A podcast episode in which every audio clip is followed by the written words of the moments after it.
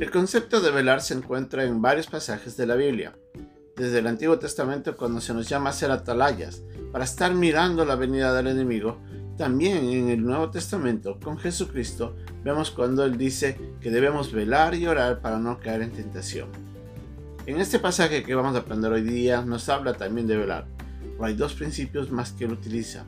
Y esos principios son importantes para nosotros mantenernos alertas en la venida del Señor Jesucristo. Esa es nuestra lección de hoy día, aquí en un momento con Dios.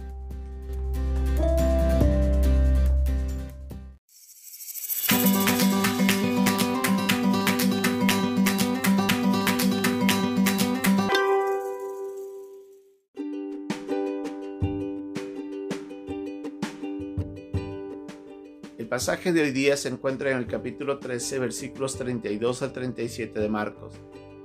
Pero de aquel día y de la hora nadie sabe, ni aun los ángeles que están en el cielo, ni el Hijo, sino el Padre. Mirad, velad y orad, porque no sabéis cuándo será el tiempo. Es como el hombre que yéndose lejos dejó su casa y dio autoridad a sus siervos y a cada uno su obra, y al portero mandó que velase. Velad, pues, porque no sabéis cuándo vendrá el Señor de la casa, si al anochecer, o a la medianoche, o al canto del gallo, o a la mañana, para que cuando venga de repente no os halle durmiendo. Y lo que a vosotros digo, a todos lo digo, velad.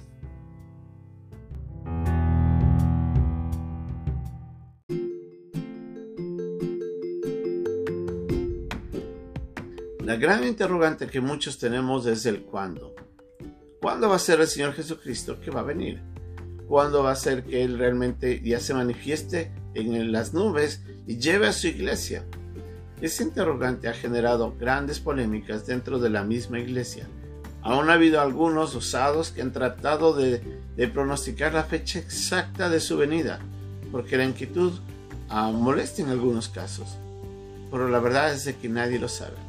El mismo Señor Jesucristo, siendo hombre, expresa a sus discípulos y les dice, de aquel día y de la hora nadie sabe, ni aun los ángeles que están en el cielo, ni el Hijo, sino el Padre. Él como hombre desconocía la fecha. Obviamente sabía de que Dios del Padre sabía exactamente los detalles de cómo y cuándo va a ser su venida. Pero en ese momento Jesús les dice, desconozco. Pero usando un relato, una historia, él introduce un principio que les lleva a los discípulos a recordar que debemos de estar velando. Él les dice que había un hombre que se va de lejos, dejando su casa, y que había dado autoridad a sus siervos para que labrasen y cuidasen todo lo que tenían. Y al portero de la casa le dice, yo quiero que estés velando. Y dice que deben estar velando porque no se sabe si el Señor va a venir de día, de noche, en la madrugada o al canto del gallo. De esa manera Él les recuerda de que aunque es incierta la venida, la responsabilidad de nosotros de estar mirando, velando y orando, como dice en el versículo 33. Eh, las palabras son muy importantes para nosotros entender. La palabra mirar en este caso representa de que la persona tiene que estar observando a los hechos que están alrededor y contemplar las posibilidades. O sea, nosotros tenemos que estar atentos a lo que está pasando día a día, porque puede ser de que este sea el día en el que venga el Señor Jesucristo, o puede ser que sea mañana. Nosotros debemos mantenernos atentos a todo lo que va sucediendo. También les dice que debemos de estar velando. Esto quiere decir que no solamente debemos observar, sino que debemos estar atentos y no dormirnos, no dejar pasar el tiempo, sino eh, que esto nos ayude a mantenernos fieles y cuidándonos, porque el Señor puede venir en cualquier momento.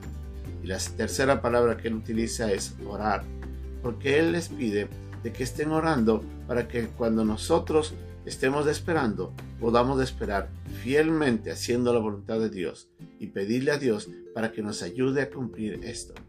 Por eso les dice, mirad, observen, velad, estar atentos y cuidándose y estar orando para que no se alejen de, Dios.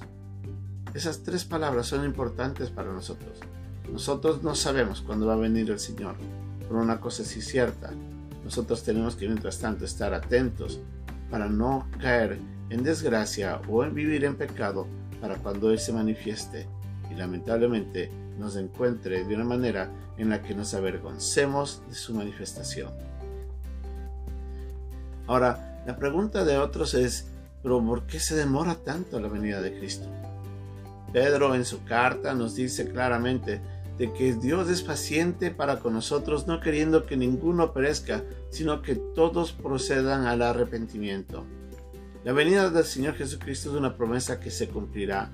Tarde o temprano esto se va a dar, pero que el Señor está esperando porque todavía en sus planes Él tiene a muchas otras personas a quienes tiene que llamar a salvación. Y es ahí donde Él quiere que todos procedan al arrepentimiento. Él quisiera de que todos se voltearan a Él y buscaran el perdón y la misericordia. Lamentablemente el Señor sabe de que no todos van a cumplir eso, pero Él es paciente y está dando la oportunidad al hombre, por llegará un día en el que Él vendrá y ya será tarde para muchos. Así es que nosotros, ¿qué tenemos que hacer? ¿Cómo podemos mirar esto hacia adelante? Pues la advertencia de mirar, velad y orar es muy importante para que nos preparemos para ese encuentro debemos mantenernos fieles, sirviendo al Señor, como le dijo a los siervos cuando el Señor de la casa se fue, les dejó a cargo de su obra. Nosotros debemos de estar trabajando hasta que venga el Señor, para cuando Él nos encuentre, nos encuentre fieles en su viña. Que Dios nos ayude a mantenernos mirando, velando, llorando, para poder cumplir su voluntad. Hasta que Él venga, nos encuentre fieles. Que Dios nos bendiga.